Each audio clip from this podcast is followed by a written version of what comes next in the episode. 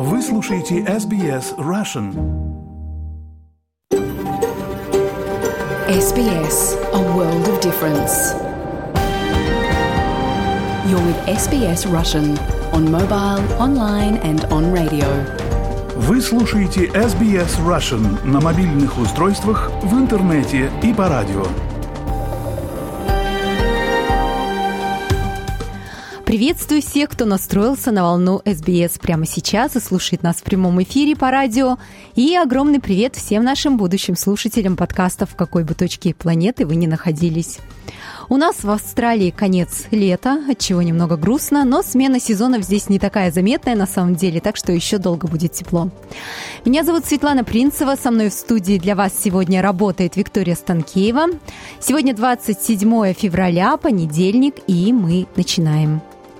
Диана, спасибо тебе за письмо. Как ты знаешь, сейчас наша страна сражается за свою свободу и свободу во всем мире. Мне было очень приятно получить письмо от тебя. Открытки от детей из Австралии начали получать дети в разных украинских городах. И хотя отправители надеялись, что их весточки придут к Рождеству, но сейчас рады, что хотя бы теперь их открытки дошли до адресатов, и в ответ они присылают фото и видео с благодарностью. Послушай материал с митинга в поддержку Украины в Вашингтоне. С участниками поговорил Михаил Комадовский. Новый эпизод нашей экономической рубрики от Геннадия Казакевича сегодня о частных пенсионных фондах. Также вас ждет новая история нашей серии «Голоса людей Украины год спустя» и материал Симы Цискиной о приближающемся Пуриме и новой книге Сары Ривки Бендецкой. Сара, это книга для евреев? Это книга для людей. А я считаю, что здесь совершенно не важно, на самом деле. Здесь есть рассказы на еврейскую тему, но, как мне говорили мои замечательные нееврейские читатели, а, что оно настолько приближено к пониманию любого человека, потому что у нас у всех есть своя история, свои традиции, свои корни. Это общечеловеческие ценности. Вы слушаете SBS Russian. В минувшие выходные протесты против войны в Украине прошли по всему миру. Мы вам рассказывали в пятницу и субботу в наших материалах о протестах в Сиднее и Мельбурне. И сейчас материал из Соединенных Штатов, который подготовил наш специальный корреспондент.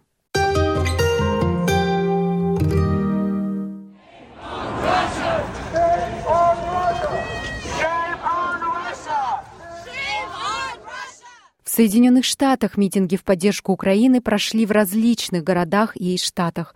В Вашингтоне, как и год назад, люди вышли поддержать украинский народ.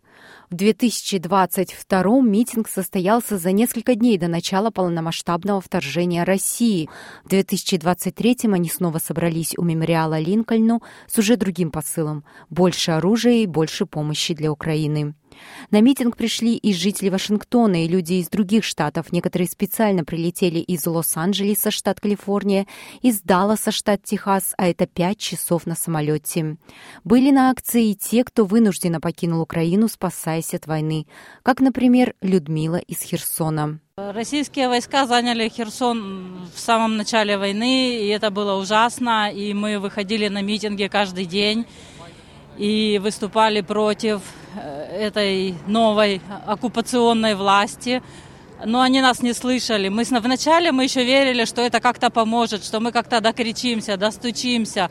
Но нет, это не помогало, и все попытки как-то донести до русских солдат то, что мы не хотим их видеть в городе, не, не, не были успешными. Ну, во-первых, э, ощущение, э, ты свободен, ты на протесте, но ты не рискуешь ничем, ты чувствуешь себя свободным. Ты просто вышел, попротестовал и ушел домой. Когда эти протесты происходили в Херсоне, ты никогда не знал, вернешься ли ты домой в этот день или в следующий день. Поэтому э, очень благодарны людям в Америке, что поддерживают Украину, помогают Украине. Арман Назарян переехал в Вашингтон из Одессы вместе с женой. Говорит, что приходить на такие митинги – это его обязанность как украинца, как и помогать украинской армии деньгами и гуманитарной помощью.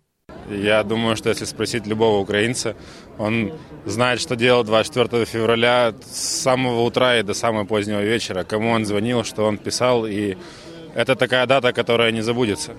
И прийти именно вот на годовщину для того, чтобы поддержать, для того, чтобы показать, насколько сильно поддерживают Украину, даже находясь за 9 тысяч километров от Украины, это, мне кажется, очень важно.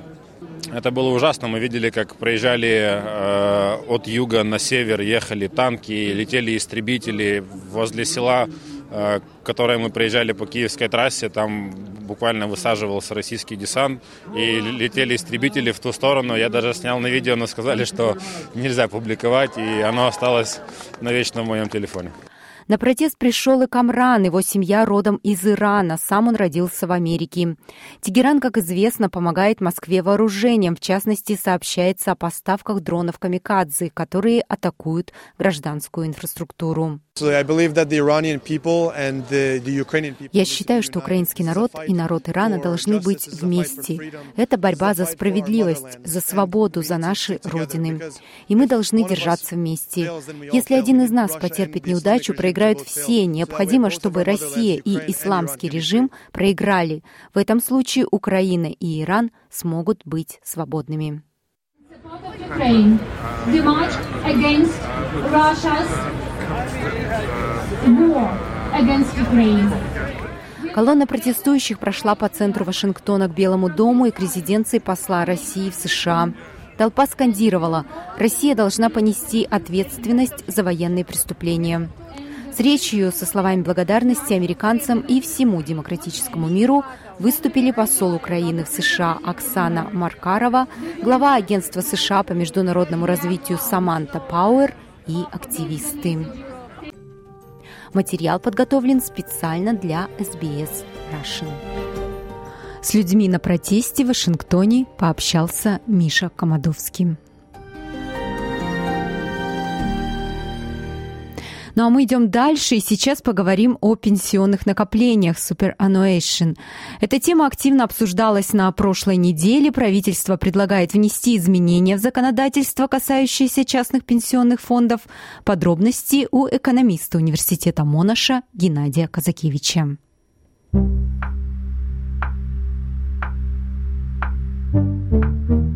Здравствуйте! В эфире подкаст SBS Russian у микрофона экономист Геннадий Казакевич. В этом подкасте я рассказываю о самых важных и интересных событиях в сфере экономики.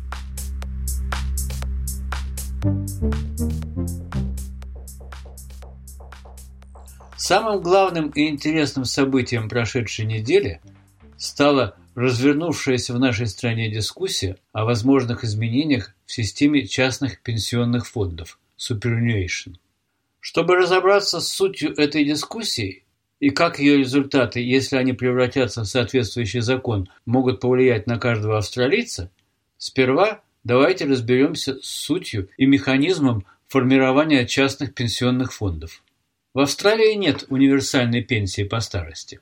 Такая пенсия выплачивается только в размере прожиточного минимума и только тем пожилым гражданам старше определенного возраста, которые не сумели отложить себе достаточно средств на старость. Но откладывать на старость очень трудно, особенно людям с низкими и средними доходами. И это стало еще труднее, когда в конце 1980-х годов выросла инфляция, а чтобы ее победить, базовая ставка процента довольно быстро была увеличена до 18. А значит, все текущие расходы – вместе с выплатами ссуды на жилье съедали все доходы семьи, и для многих ни о каких сбережениях на старость речи быть не могло. С другой стороны, и ученые-демографы, и вместе с ними правительство уже тогда, 35 лет назад, понимало, население стареет, и если все больше стариков будет полагаться, хотя и на маленькую, но государственную пенсию, которую будет обеспечивать все меньше и меньше работающих и платящих налоги людей, то никакой бюджет не выдержит. Именно поэтому под руководством Пола Китинга сначала в роли казначея, а потом премьер-министра, была разработана и внедрена с 1992 года специфически австралийская схема накопления частных пенсионных фондов. Со временем схема несколько раз модифицировалась, и вот примерно как она работает сейчас – Каждый работающий по найму открывает счет в одной из созданных для этих целей финансовых организаций. Работодатель обязан с каждой получки начислять в этот фонд определенный процент заработной платы, а фонд инвестирует средства своих вкладчиков с целью получения максимально возможного дохода. Этот процент от зарплаты, начислявшийся в пенсионный фонд, начинался с трех. Потом стало ясно, что на трех процентах далеко не уедешь, и было принято решение постепенно увеличивать эти начисления до 12,5%. На данный момент этот процент составляет 10,5%. В дополнение к начислениям со стороны работодателя, владелец счета может доплачивать в него из своей зарплаты, а стимулом этому служит ставка налога, всего 15%, существенно ниже, чем налог на зарплату. В разное время накладывались и снимались ограничения на то, Сколько денег можно было вкладывать в год под льготный налог? Все, что оказывалось выше этого ограничения, облагалось стандартным прогрессивным налогом. Кроме того, когда доходит дело до частной пенсии, которая выплачивается из этого фонда, то с нее налоги не берутся вообще. Считается, что налог уже уплачен на входе денег в фонд, и нельзя эти деньги еще раз облагать налогом на выходе. Разумеется, о результативности этой схемы можно будет начать говорить только через несколько десятилетий, когда поколение только что начавших работать в 1992 году достигнет пенсионного возраста. Но вот что происходит и почему нынешнее правительство рассматривает возможность, пока на стадии дискуссий, частично реформировать систему частных пенсионных фондов. Уже некоторое время часть экономистов, а также либерально-национальная коалиция – предлагают разрешить использовать накопленные в частных пенсионных фондах средства для покупки жилья.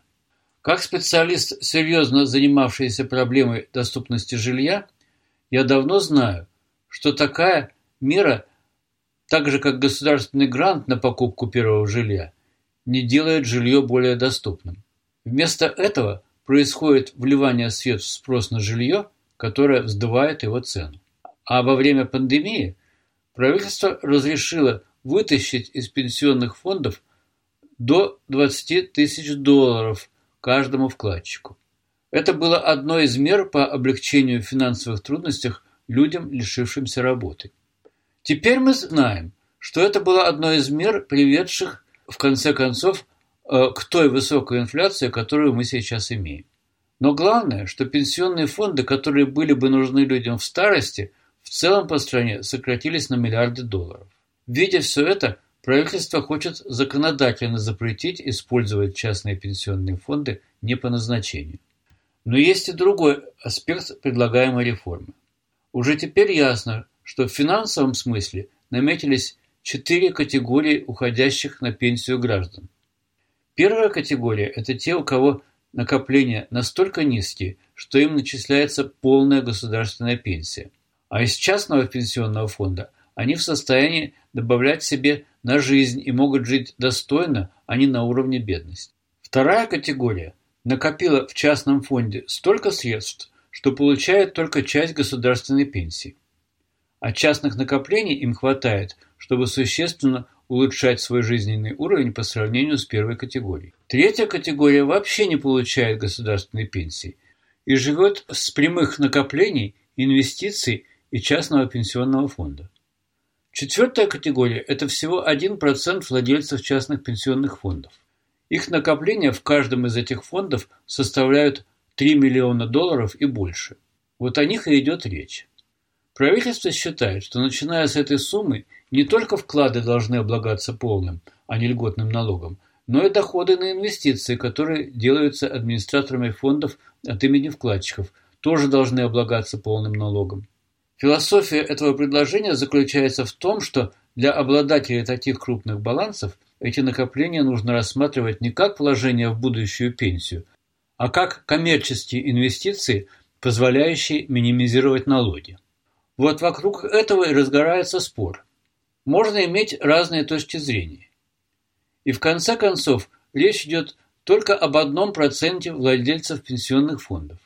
Но все дело в принципе – Допустим, что эта реформа будет проведена через парламент. Где гарантия, что какое-нибудь будущее правительство из самых лучших побуждений, не захочет провести какую-нибудь еще реформу и снова влезть в фонды, которые, вообще говоря, принадлежат нам, гражданам страны. Это был экономист университета Монаша Геннадий Казакевич. Новые эпизоды нашего экономического подкаста мы публикуем каждый второй понедельник. Его можно слушать на в любом приложении, где вы слушаете подкасты, также на нашем веб-сайте или в приложении SBS Audio. Подключайтесь, подписывайтесь, слушайте. Геннадий интересно рассказывает о важных экономических событиях Австралии и мира. Мы продолжим после короткой паузы. Оставайтесь с нами.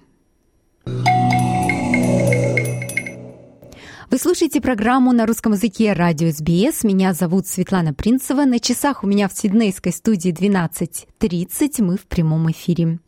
И сейчас вас ждет добрая история. Письма из Австралии отправились в украинские города Киев, Одессу, Львов, Днепр, Бучу и другие.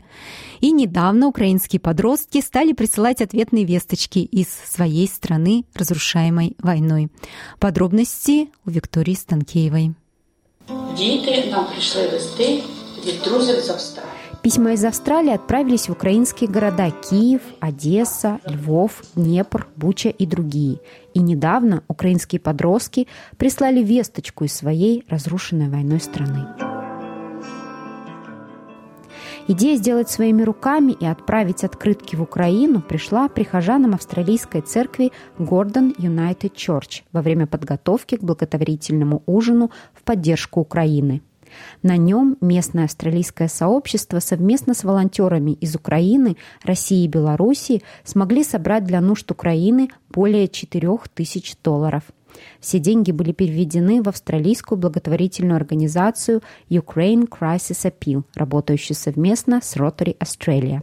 Рассказывает Никола Робинсон, координатор церкви Гордон Пимбл United Church. Здравствуйте, я Никола Робинсон.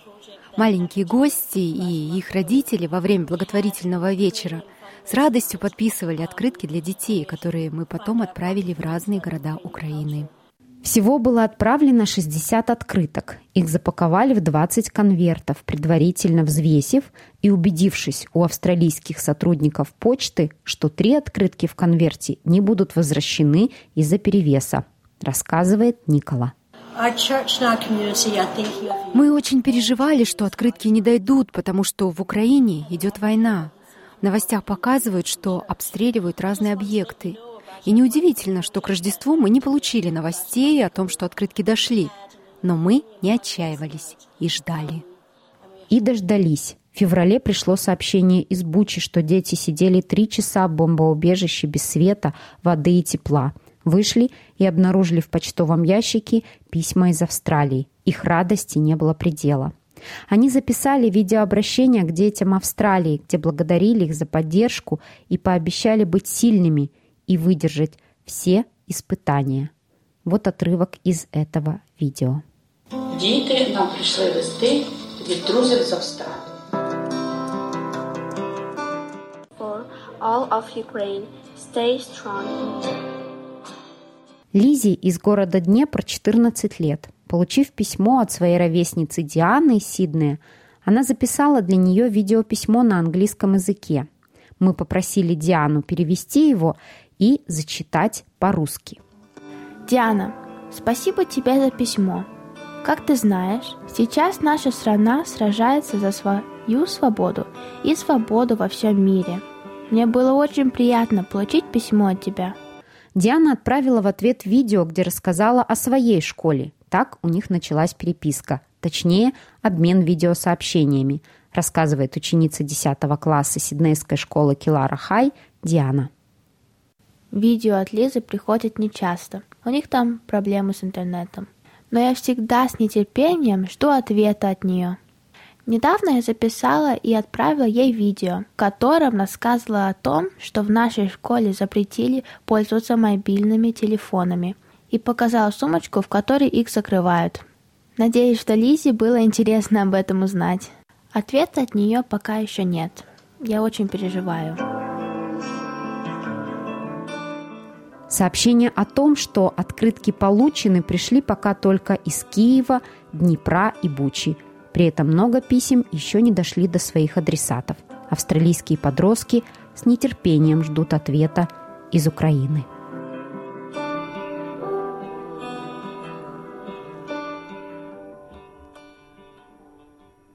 Этот материал был подготовлен Викторией Станкеевой. Идем дальше. В феврале прошлого года мы начали записывать интервью с людьми, которые находятся в украинских городах. Подкаст называется «Голоса людей Украины». Послушать его можно на нашем сайте SBS Russian в приложении SBS Audio или на любой другой платформе для подкастов. И к годовщине с начала войны мы связались с героями нашего первого подкаста, чтобы рассказать вам о том, как они живут почти год спустя. Каждый день по будням на прошлой неделе и на этой неделе мы публикуем новые эпизоды. Это интервью с Владой из Киева, мама и сестра, которые уехали из разрушенного Мариуполя. Сейчас в оккупированном городе остаются ее папа, бабушка и дедушка. Влада рассказала о переезде за границу и о том, как живут сейчас ее родные в Мариуполе. Влада, мы с вами записывали интервью в марте 2022 года. Вы в тот момент находились с мамой и сестрой в Германии. Где вы сейчас находитесь? А, также нахожусь в Германии. Здесь и остались. А, ну, год был непростым в плане привыкнуть к новой стране не так просто. А, большой барьер был э, языковой, конечно. И мы сразу пошли на языковые курсы местные для того, чтобы хоть немного понять э, э, людей здесь.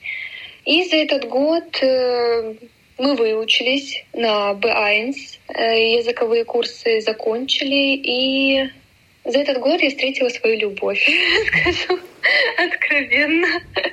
Поздравляю. Вот. И, наверное, Спасибо.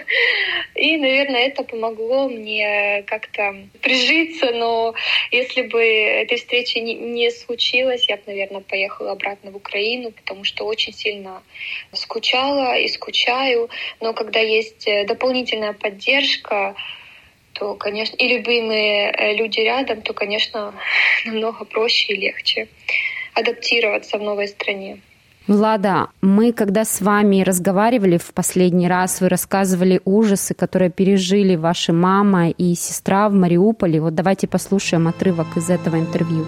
Мариуполь обесточен, что там нет воды, нет электрики, э, еда заканчивается. То есть там сейчас просто гуманитарная катастрофа.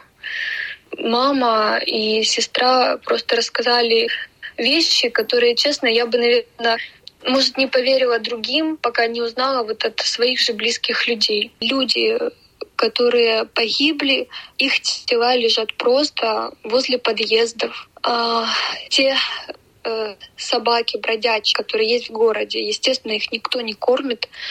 Они питаются вот то, что, то, что есть, теми телами погибших наших мариупольцев, которые лежат просто во дворах просто в подвал уже спускают э, тела, и эти тела лежат. А вот расскажите, там фотография, где на покрывались лежат люди. Что вот, вот это, что за фотография? Это они выкопали специально как овраг для того, чтобы прятаться от э, ракет. И э, когда э, они слышали Э, вот эти взрывы и запуск ракет, они просто падали э, в эту яму, стелили э, падали в эту яму и лежали, пока э, летели над их головами ракеты. Потому что, повторюсь, это окраина города. Как раз с окраины запускали на город э, эти ракеты. Они летели как раз через них э, на город. Как ваша мама и сестра пришли сейчас в себя после такого? Было тяжело, но благодаря а, ну, как новой стране и то, как здесь относятся к нам люди. А, более того, там нам предлагали психологическую а, поддержку и психологов. И, конечно, были моменты уже и по физическому здоровью, но, слава богу, мы с этим справились. И просто нужно было время, чтобы отойти от этого всего. Сейчас э, все хорошо, эмоциональное состояние стабильно и физическое также. А у вас в Мариуполе кто-то остался? Э, у нас в Мариуполе осталась бабушка с дедушкой и мой папа, поэтому мы созваниваемся, но не всегда есть э, связь, э, не всегда хорошо слышно, но иногда созваниваемся и чтобы понимать, как, как дела друг у друга.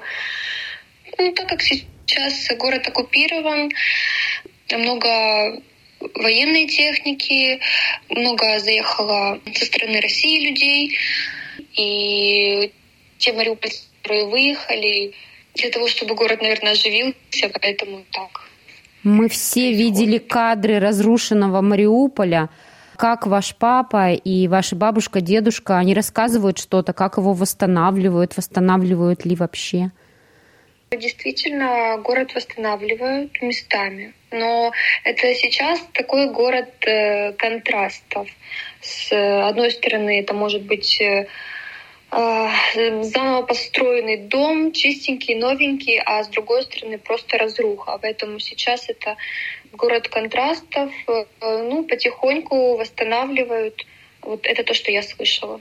А бабушка с дедушкой и папа не хотят уехать из этого города? Ну, дело в том, что бабушка, дедушка, им уже очень тяжело уехать, и, в принципе, нет возможности оттуда уехать сейчас, поэтому они остаются у себя, у себя в доме.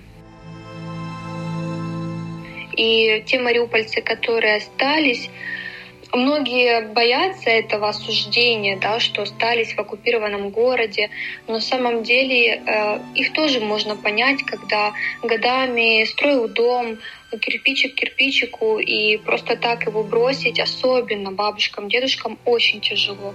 Поэтому многие остаются и, и живут так. Когда приходит новая власть, э, люди, ну я скажу так, безвольные больше эм, когда большая часть, ну, как я сказала, да, многие приехали с России, да, то ты просто тихо сидишь и ждешь. Наверное, позиция такая. Выжидаешь своих. А как сейчас в городе обстоят дела с водой, с электричеством?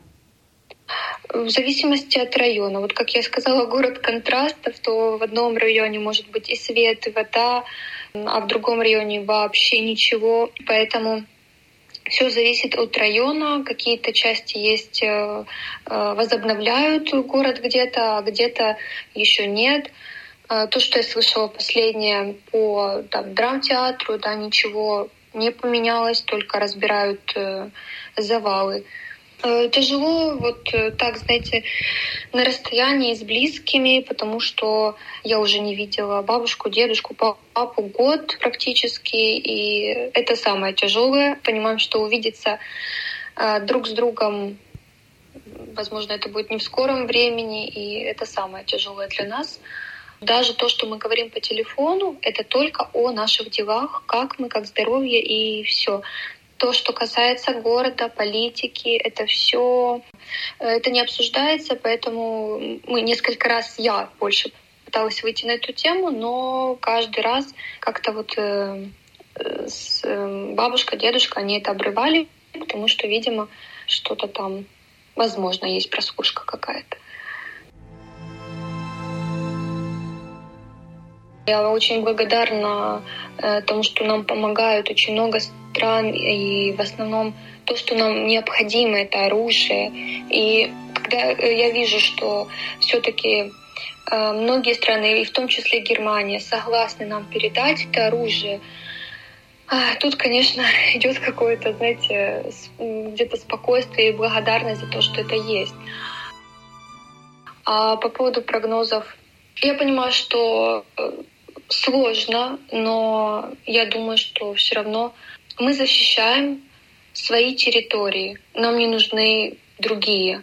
Поэтому здесь даже не может быть и сомнений, что будет победа. Просто дело во времени и в помощи от других странах.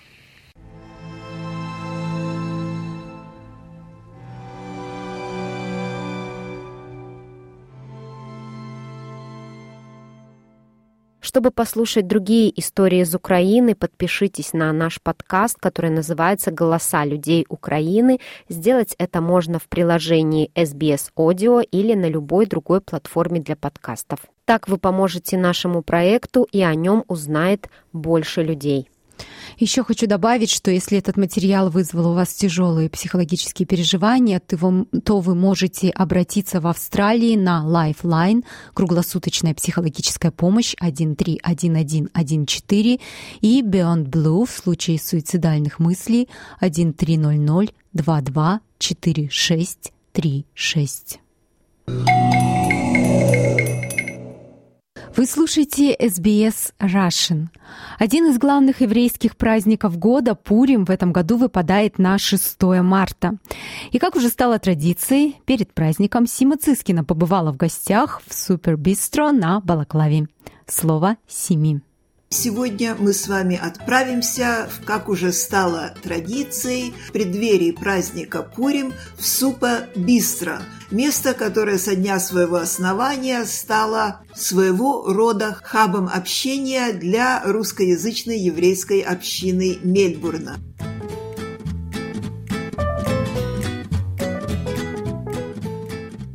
Тут можно не только хорошо покушать вкусненько, но вместе с тем и приобщиться к э, традициям еврейской э, религии, и в частности даже по субботам организована синагога для русскоязычных прихожан.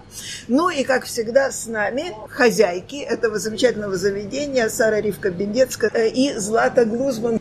Здравствуйте. Что вы специально готовите на Пурим для своих гостей? Злата. Как и всегда в этом году мы будем продавать разнообразие хоменташей.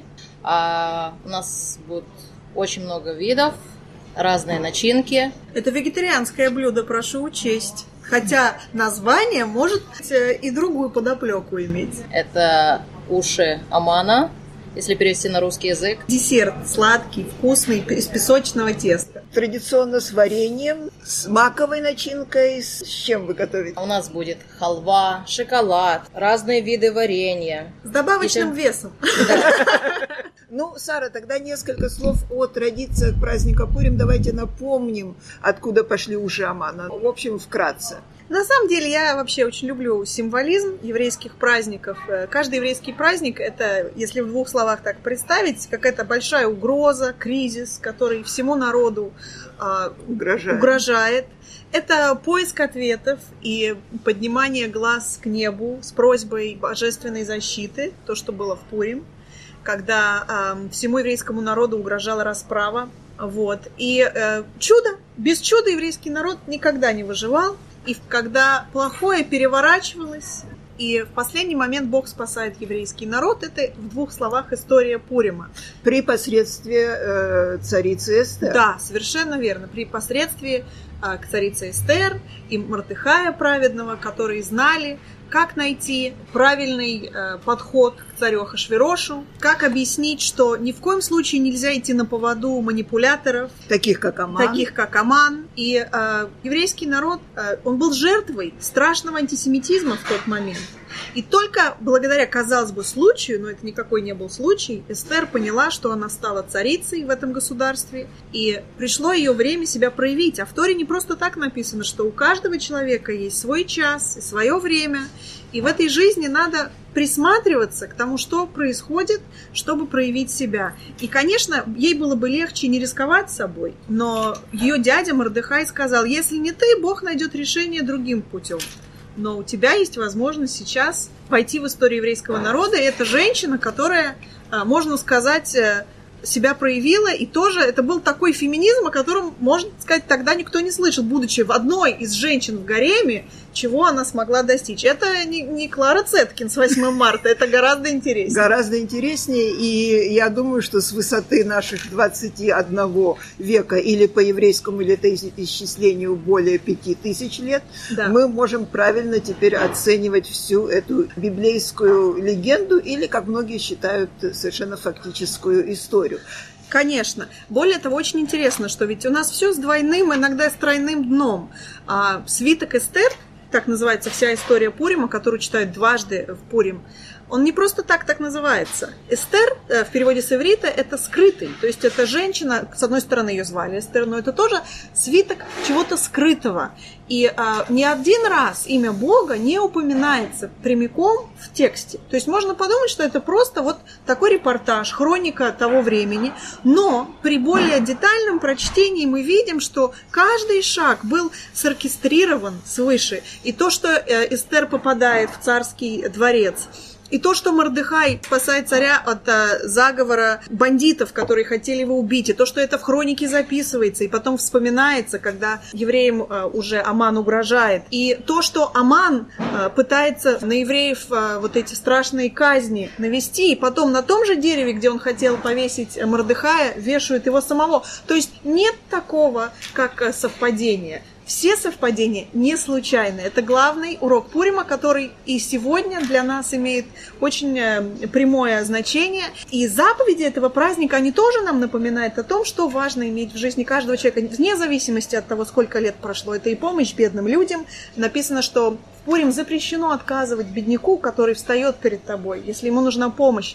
Бог нам напоминает, будь милосерден к другим, и э, я не забуду о тебе и посылание подарков нашим близким, потому что кто мы без наших близких? Н- никто. И есть торт в одиночестве, это не кошерно. Ну, это моя интерпретация.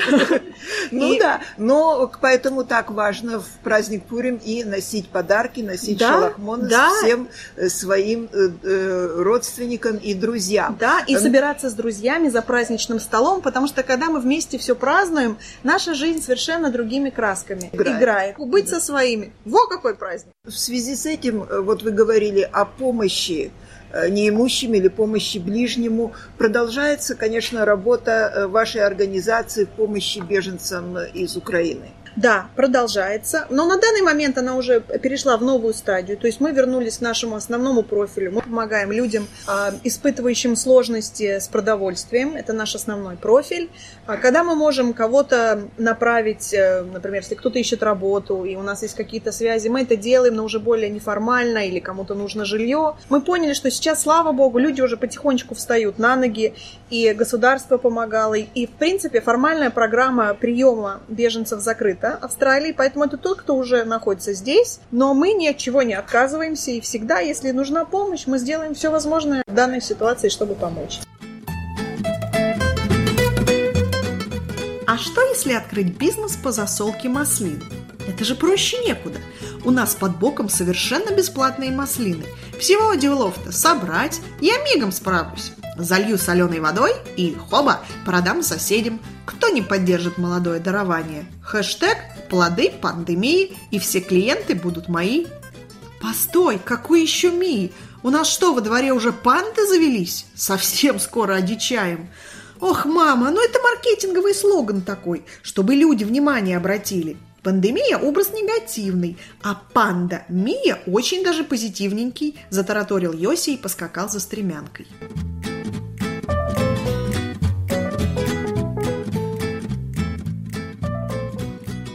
Я вас поздравляю, Сара. Вот я держу замечательную книжку, которая называется «Плоды пандемии». Прибыла буквально свежая. Еще пахнет типографской Еще, краской. Да, рассказы. Я прочитала с огромным удовольствием, э, посмеялась и загрустила, и, в общем-то, прониклась тем, что я знаю, вы в своем творчестве делаете всегда. Вы заставляете сопереживать э, своим героям, своей героине, которой фактически вы сами являетесь. Ну, это такой образ, образ смешанный, да. да. Уже непонятно, где я, а где эта героиня. Мы, мы где-то там вместе посередине. Я уже не знаю, кто, кто из нас более верный вариант. Что вас заставляет писать? Я понимаю, что под знаком пандемии, когда все мы сидели по домам и, в общем-то, нечем было заняться, а почему бы нам не написать рассказ? Так ну, так могло бы быть у нормальных людей. А в моем случае это, конечно, спорное утверждение, потому что мы как раз очень много работали вот в нашей благотворительной организации. Это был тяжелый период, когда день и ночь мы развозили продукты нуждающимся больным людям. Но, тем не менее, было очень много эпизодов, а, много курьезных эпизодов, народов, вообще в той э, реальности некого фарса, который нас окружал э, эти несколько лет. Сюр. Да, и мне казалось, если это все не записать, мы забудем, и слава богу, с одной стороны, с другой стороны, если ты не смеешься над ситуацией, то ты начинаешь над ней плакать. Моя задача была найти что-то смешное во всем этом, дать людям силы, понять, что им может быть не хуже всех, но это только часть книги. Вторая часть книги это уже более классическое повествование о э, поиске своего места в эмиграции, об о поиске истоках. корней, об истоках. И все вместе это помогает нам задуматься, зачем я оказался в той ситуации, в которой я нахожусь, и э, как мне вырасти. То есть э, тут есть и что-то веселое, и что-то серьезное, ну как в жизни. Всего понемножку. Сара, это книга для евреев? Это книга для людей. А я считаю, что здесь совершенно не важно, на самом деле. Здесь есть рассказы на еврейскую тему, но, как мне говорили мои замечательные и нееврейские читатели, а, что оно настолько приближено к пониманию любого человека, потому что у нас у всех есть своя история, свои традиции, свои корни. Это общечеловеческие ценности. Поэтому я считаю, что ее надо читать абсолютно всем. Скромно ну... замечу я. Ну, в таком случае надо же сказать, где ее взять. Вот. Значит, у нас есть много вариантов, потому что сегодня книги стали э, многоплановыми. Если вас интересует классическая бумажная книга, то ее лучше всего заказать через мой сайт, который буквально сегодня ожил. Сайт этот прям так и называется. Сара Бендецкий .com. Я думаю, мы сможем где-нибудь эту ссылку указать, как именно она пишется. Также, если вы не находитесь на территории Австралии, вы можете просто вбить в поисковик «Плоды пандемии» и на разных книжных э, порталах, как Озон, Амазон, она тоже где-то везде есть, но это все долго. Если вы в Австралии, самое простое это заказать через сайт или даже в нашем кафе Супер Бистро тоже можно эту книжку купить. Если вас интересуют электронные книги, это тоже на сайте sarabendetsky.com и благодаря нашей замечательной Симе, большое вам спасибо, за участие в моей творческой жизни. Является... В этом проекте, как вот, сейчас говорят. Вот, в проекте жизни, да. да. А, появляется удивительное вообще что-то совершенно новое. Это аудиокнига. Я никогда ничем подобным не занималась. А, но я прямо горжусь, что мы вместе смогли э, это сделать. И тоже аудиокнигу можно приобрести на сайте sarabendetsky.com. Буду очень рада вашим отзывам. Пожалуйста, читайте, рассказывайте друзьям. Для меня это очень много значит. Большое спасибо. Мы желаем вам огромного успеха. Поздравляем с наступающим праздником Пурим. Спасибо, это взаимно. Также поздравляем с выходом вашей книжки. И, в общем, желаем нам встречаться и по встреч. хорошим поводам. Спасибо большое. Спасибо вам. Просыпаться за минуту до будильника и с безмятежной детской улыбкой ускользать во двор, босой и бесстрашный. Чувствовать дыхание земли и утренний воздух надежд, обнимать могучий эвкалипт, который никогда не обманет, ловить солнечные лучики и зажмуриться в ожидании чуда, а потом внезапно осознать, что вот оно, рядом, и уже сбылось.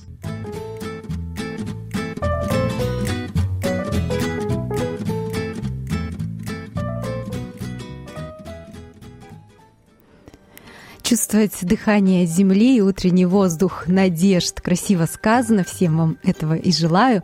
Напомню, что с Сарой Бендецки поговорила Сима Цискина, ну а наша программа на этом заканчивается. Сегодня для вас в студии в Сиднее работали Светлана Принцева и Виктория Станкеева. Следующая программа прямого эфира выйдет в четверг, потом в субботу, но слушать нас ежедневно можно, конечно же, на сайте, в подкастах или в приложении SBS Audio, где вам удобно. Мы вас всех очень любим и ценим. Желаю вам хорошей недели и до встречи на волнах SBS.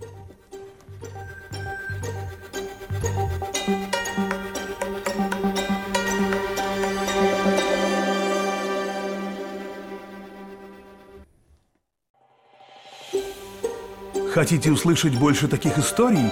Это можно сделать через Apple Podcasts, Google Podcasts – Spotify или в любом приложении для подкастов –